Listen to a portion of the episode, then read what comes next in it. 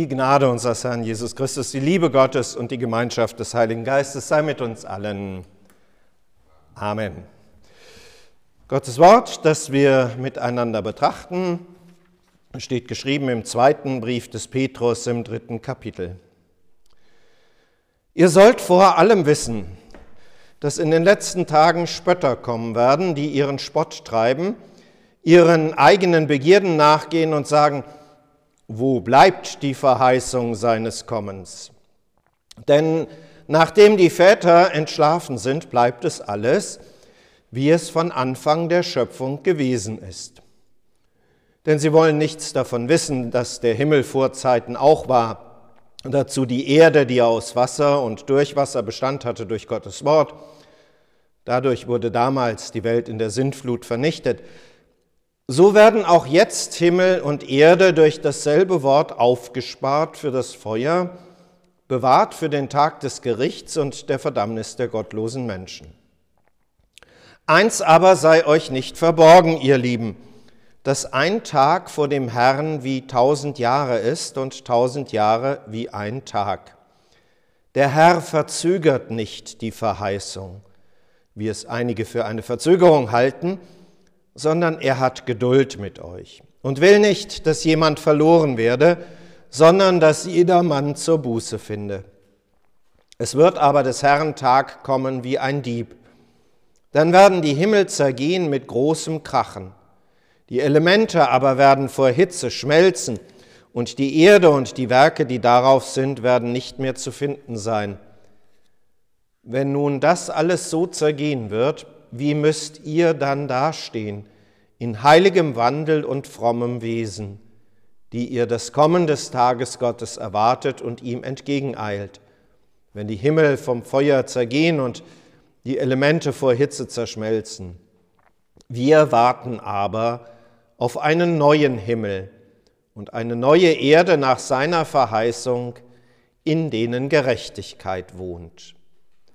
Herr Gott, himmlischer Vater, schenke du uns deines Heiligen Geistes Kraft im Hören auf dein Wort durch Christus, unseren Herrn.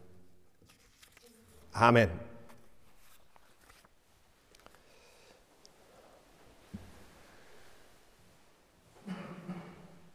Liebe Schwestern und Brüder, wo bleibt nun die Verheißung seines Kommens?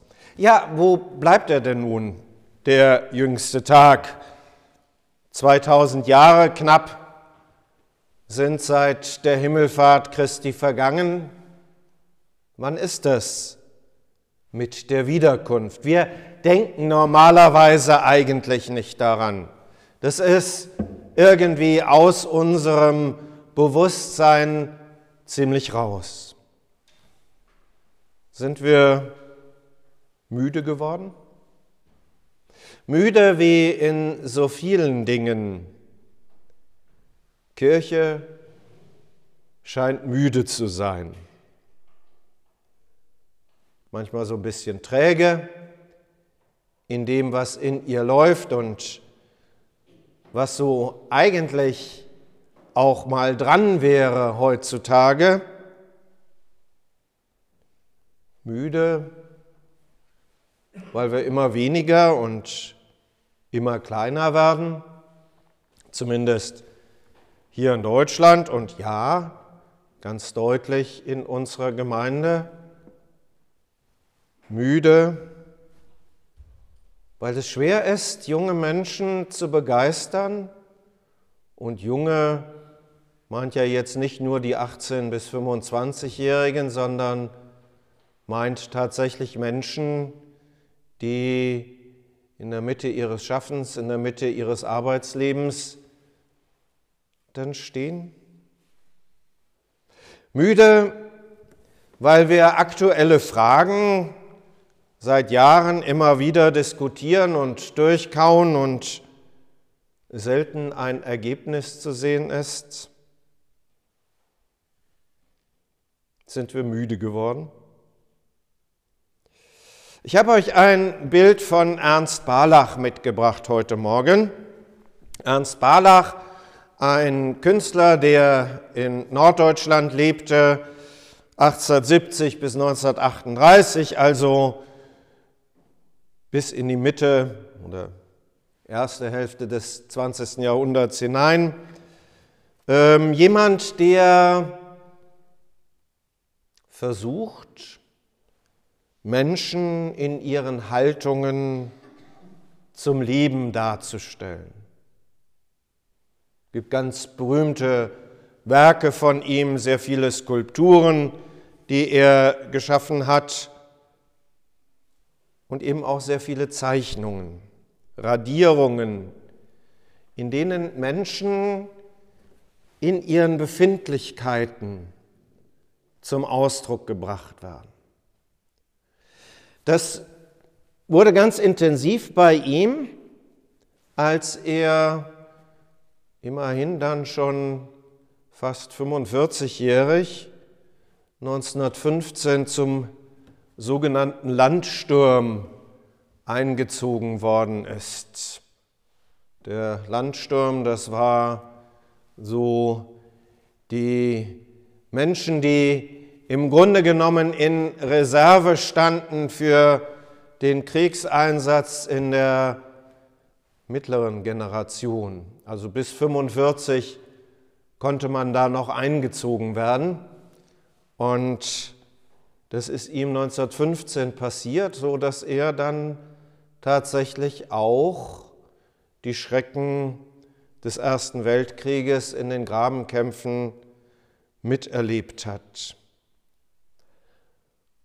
Und da malt er in seinen Radierungen sehr viele Menschen, die auf irgendeine Art und Weise Leid tragen, die resignieren, die in sich zurückgezogen sind und versucht, da auch immer noch mal eine Perspektive mit reinzubringen. Und genauso ein Bild ist das, was ich mitgebracht habe. Es nennt sich Der Müde und stammt aus dem Jahr 1916. Und wenn man sich den so anschaut, wie der da sitzt, dann merkt man das, dass der einfach erschöpft ist, dass der irgendwie gar nicht so richtig kann mehr. Der sitzt, der Stuhl selbst ist kaum zu erkennen.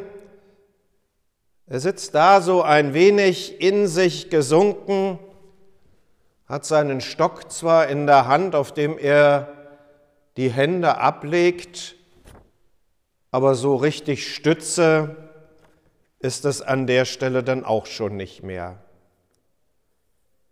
Wenn man in sein Gesicht schaut, dann könnte man meinen, dass er jeden Moment die Augen dann auch zumacht und anfängt leise vor sich hin zu schnarchen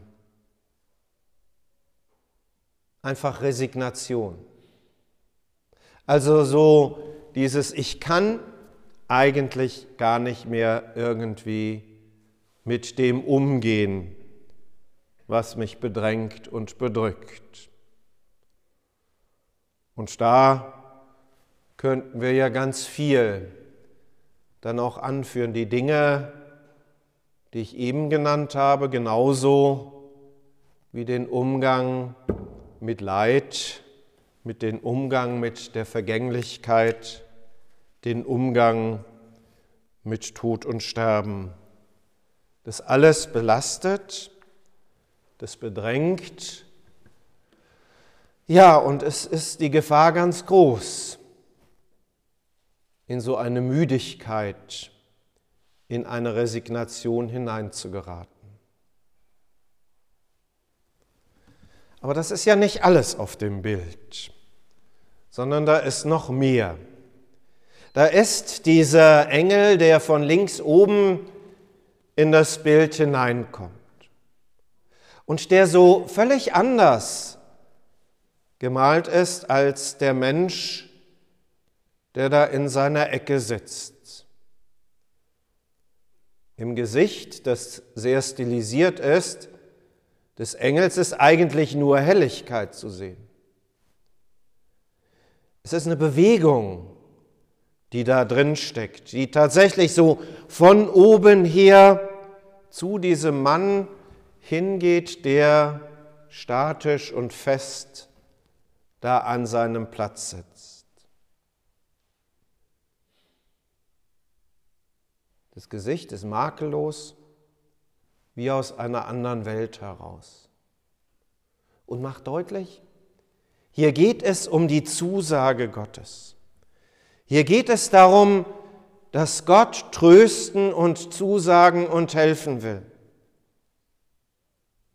Es geht um die Geduld. So auch Petrus. Nein, dass wir auf den jüngsten Tag noch warten müssen, ist nicht ein Zeichen von Verzögerung. Dass wir noch nicht da sind in dieser Herrlichkeit Gottes, ist ein Zeichen von Geduld. Mit der Zielsetzung, dass jedermann zur Buße finde, mit anderen Worten zum Glauben also zum Vertrauen komme auf die Gnade und die Zuwendung unseres Gottes. Und die Perspektive, die Petrus da zeichnet, ist ganz deutlich die von dem neuen Himmel und von der neuen Erde, also dem Reich Gottes, in dem Gerechtigkeit wohnt, die wir hier auf Erden überhaupt nicht in ihrer Tiefe auf die Reihe bekommen.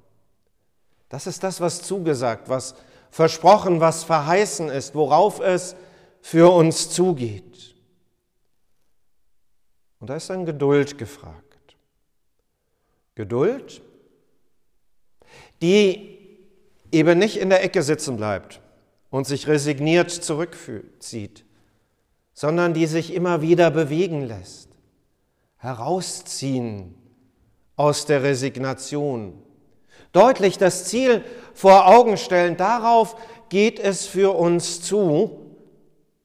Und das ist das, was verheißen und versprochen ist. Und die Zeit, die wir hier auf dieser Welt verbringen, ist dazu da, damit möglichst viele zum Glauben kommen.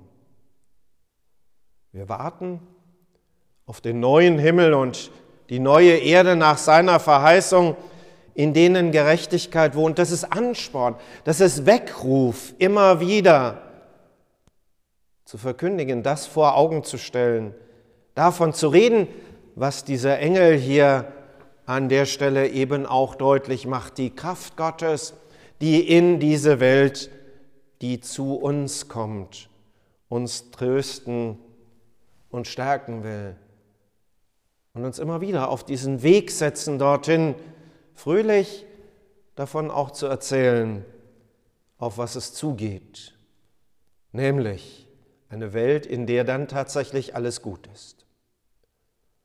Und der Friede Gottes, der höher ist als alle Vernunft, bewahre unsere Herzen und Sinne in Christus Jesus. Amen.